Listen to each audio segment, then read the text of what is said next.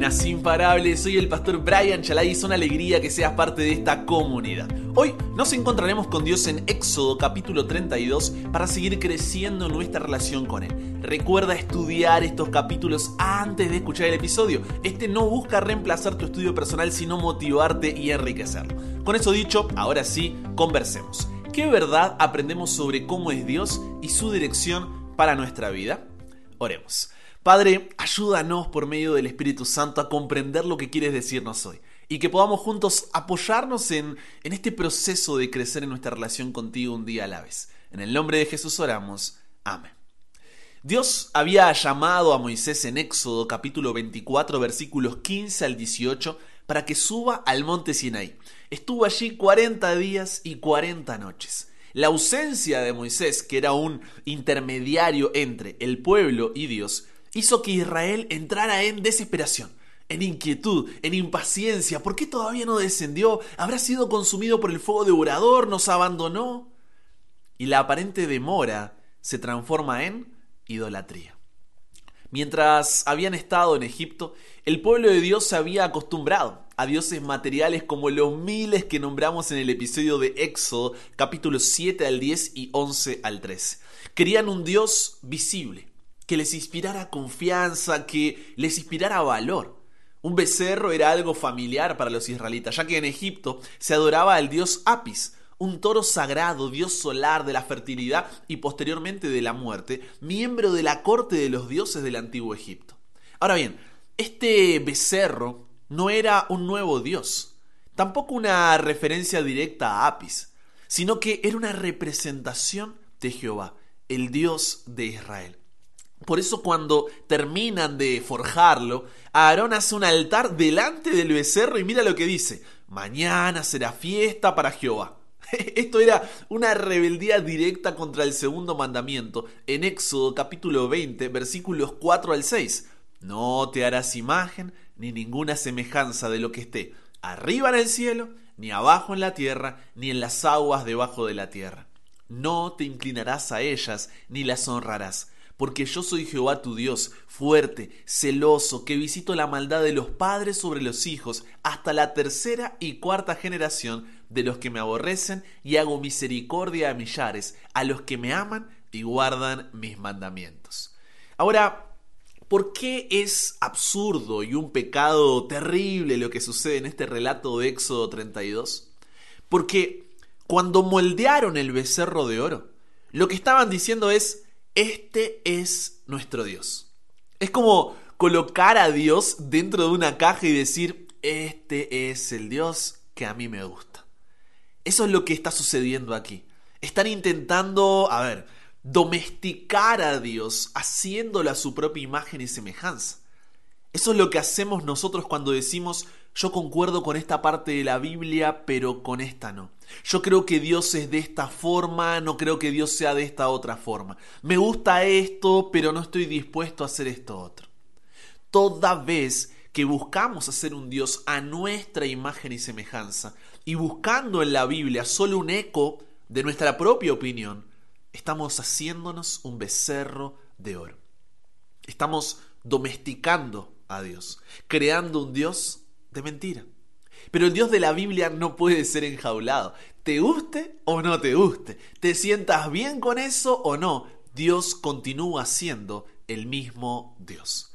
Ahora, piensa esto conmigo. El pueblo acababa de ver a Dios liberarlos de la potencia mundial del momento, destruir a todo su ejército, les había abierto el mar rojo, endulzado el agua, la nube de la presencia de Dios estaba con ellos de día, la columna de fuego de noche. Aquella misma mañana los israelitas habían recolectado el maná, señal de la provisión de Dios, pero a pesar de eso, el pueblo cayó en idolatría. ¿Qué es idolatría? Es cuando dejamos de confiar en Dios y confiamos en cualquier otra cosa. Allí estaban, cambiando a Dios por un becerro mudo creado por ellos, que les había costado su oro y no podía darles nada.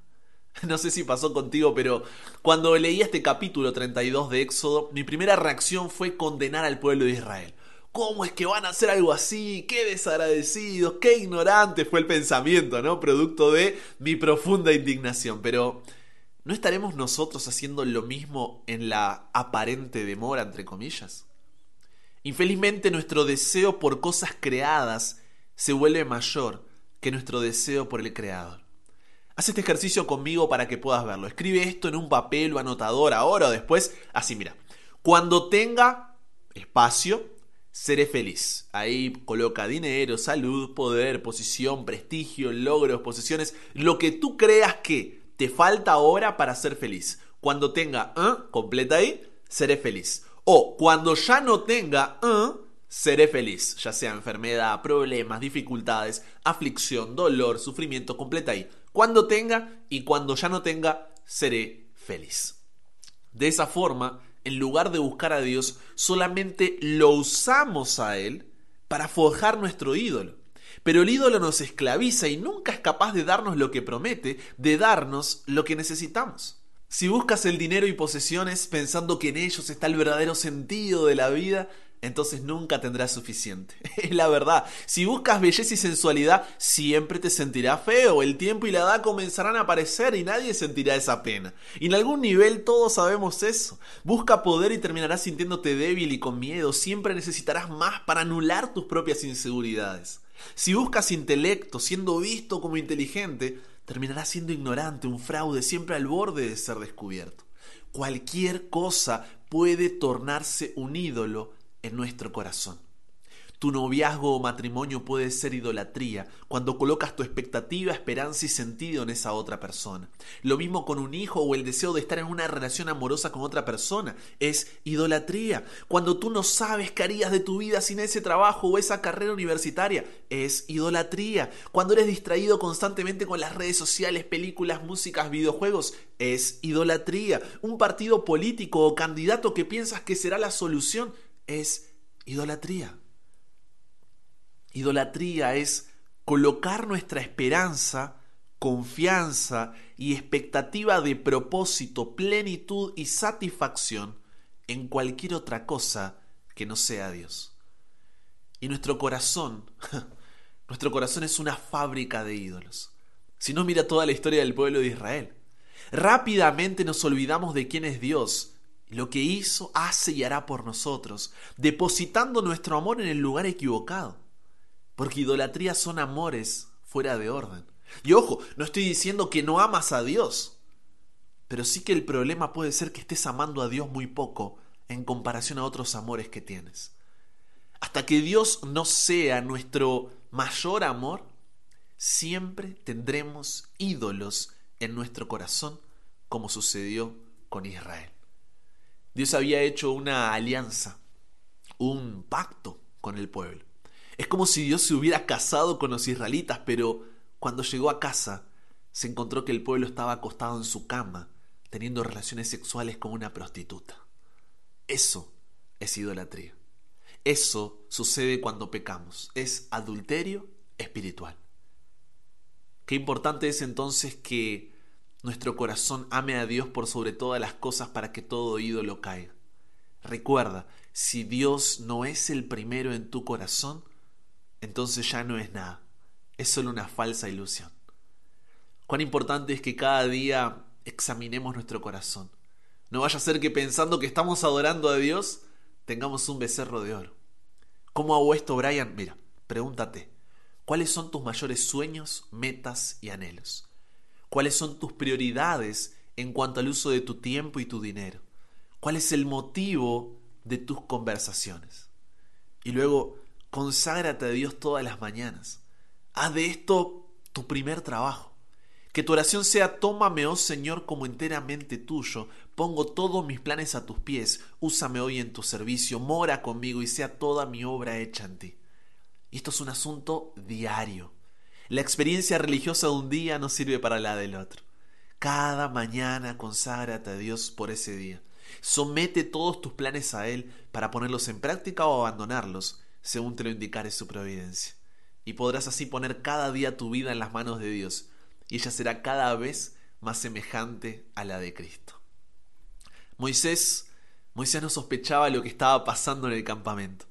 Mientras estaba en el monte, él estaba literalmente en otra, estaba concentrado en lo que allí sucedía, pero Dios sí lo sabía. nada escapa a su vista. Conoce hasta los deseos más íntimos de nuestro corazón. Entonces se lo advirtió. Anda, desciende, porque tu pueblo que sacaste de la tierra de Egipto se ha corrompido. Pronto se han apartado del camino que yo les mandé, se han hecho un becerro de fundición y lo han adorado. Y le han ofrecido sacrificios y han dicho Israel, estos son tus dioses que te sacaron de la tierra de Egipto. Dice Éxodo capítulo 32 versículos 7 y 8.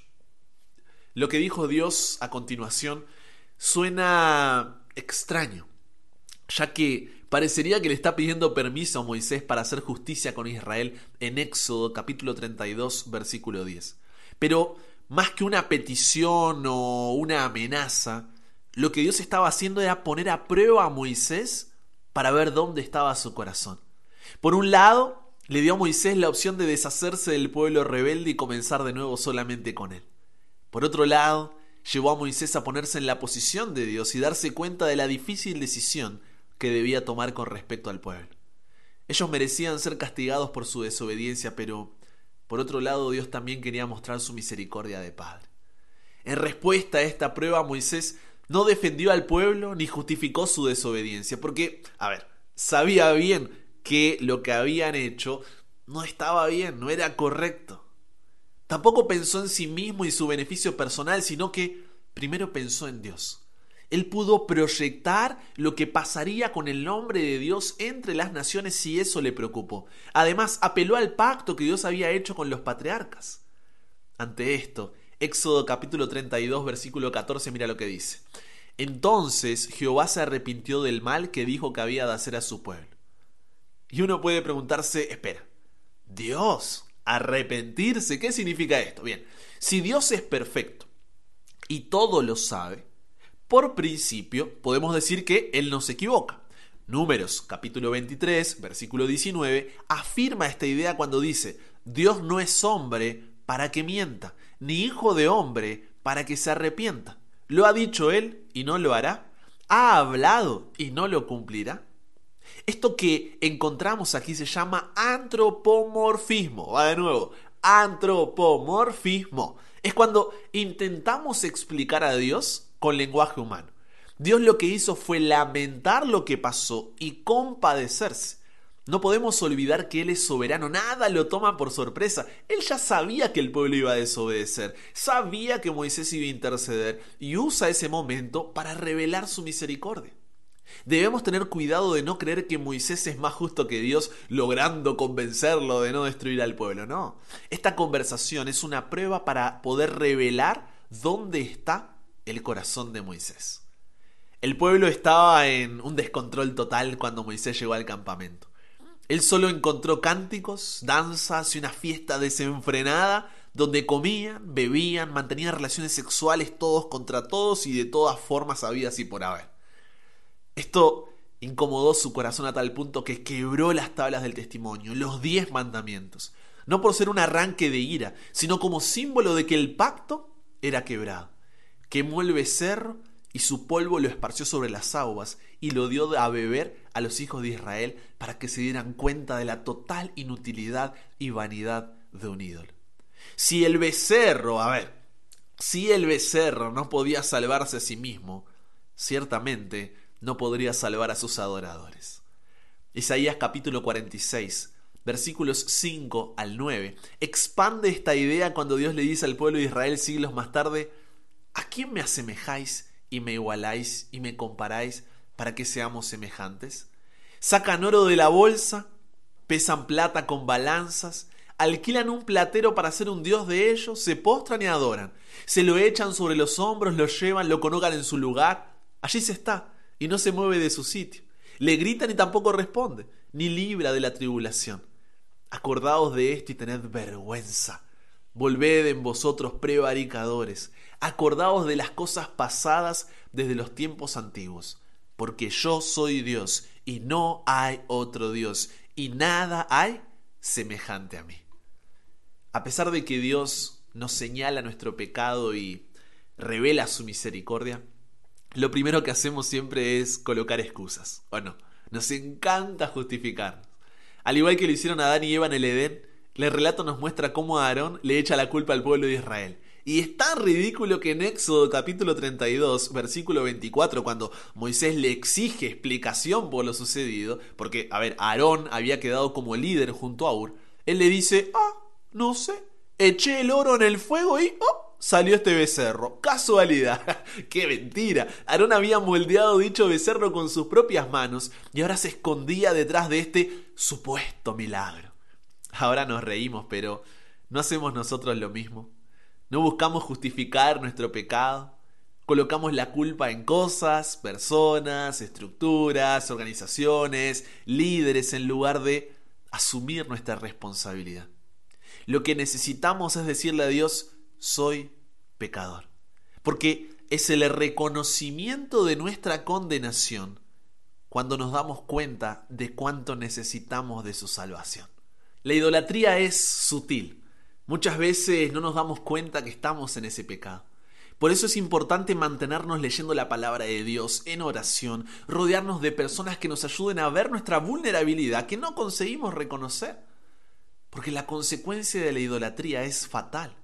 Eso lo vemos en las 3.000 personas que murieron aquel día y el pueblo enfrentó una plaga en el campamento. Éxodo capítulo 32 versículos 30 al 35 nos muestra cómo Moisés busca interceder por el pueblo de Israel para que Dios no les dé el merecido castigo. Pero Él no es lo suficientemente justo como para justificar a todo un pueblo. De esto habla un poco también allí Eclesiastes capítulo 7 versículo 20. Solo alguien perfecto podría hacerlo. Y ese alguien, ese alguien es Jesús. Él murió por ti y por mí, para que como dice Hebreos capítulo 4 versículos 15 y 16, podamos acercarnos a Dios en arrepentimiento y confesión de nuestra idolatría, dejando de lado todo adulterio espiritual, todo amor fuera de orden, todo aquello que amamos más que al propio Dios y comprometernos con Él, recibiendo su perdón. No sé cuál sea el becerro de oro al que en este momento le estás rindiendo tu adoración, pero recuerda que el único digno de adoración es Jesús, nuestro intercesor.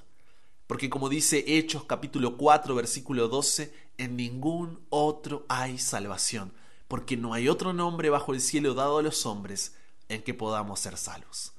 Conversamos con Dios sobre esto. Padre, gracias porque podemos acercarnos a ti en arrepentimiento. Que podamos tomarnos un momento de forma personal en este día y confesarte nuestra idolatría. Ya no queremos más ser adúlteros espirituales. Necesitamos tu perdón. Queremos comprometernos nuevamente contigo. Tú conoces nuestro becerro de oro al que en este momento le estamos rindiendo nuestra adoración. Que podamos destruirlo, Dios, y rendirte adoración solamente a ti. Cámbianos, renuévanos, transfórmanos, somos tuyos. En el nombre de Jesús oramos. Amén. Y con eso llegamos al final comparte con otros lo que aprendiste hoy. Súmate a la comunidad en WhatsApp totalmente gratis si todavía no lo has hecho para recibir una notificación en tu celular cada mañana, escuchar los episodios sin conexión, tener material extra, hacer tus preguntas, acceder a contenido exclusivo y te espero en el siguiente para que nunca pares de aprender y nunca pares de crecer. ¿Por qué? Porque hasta el cielo no paramos.